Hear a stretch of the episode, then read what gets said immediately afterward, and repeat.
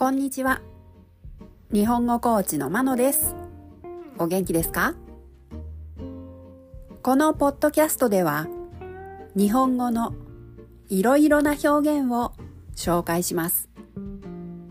このような表現を知っていると相手が言っていることがもっとわかるようになりあなたが言いたいことがもっと言えるようになります。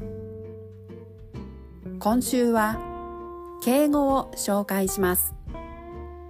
今日はですの敬語。でいらっしゃいます。です。でいらっしゃいますは自分以外の人のことを話すときに使います。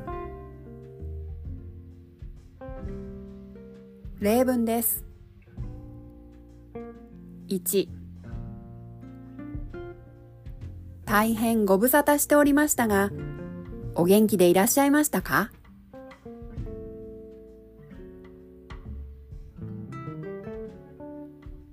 ？2失礼ですが山本様でいらっしゃいますか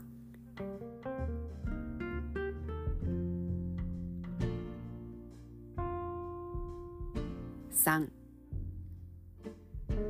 あの方が本山さんのお母様でいらっしゃいます。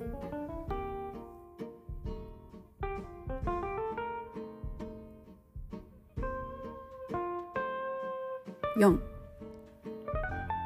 坂本さんは大学の教授でいらっしゃいます。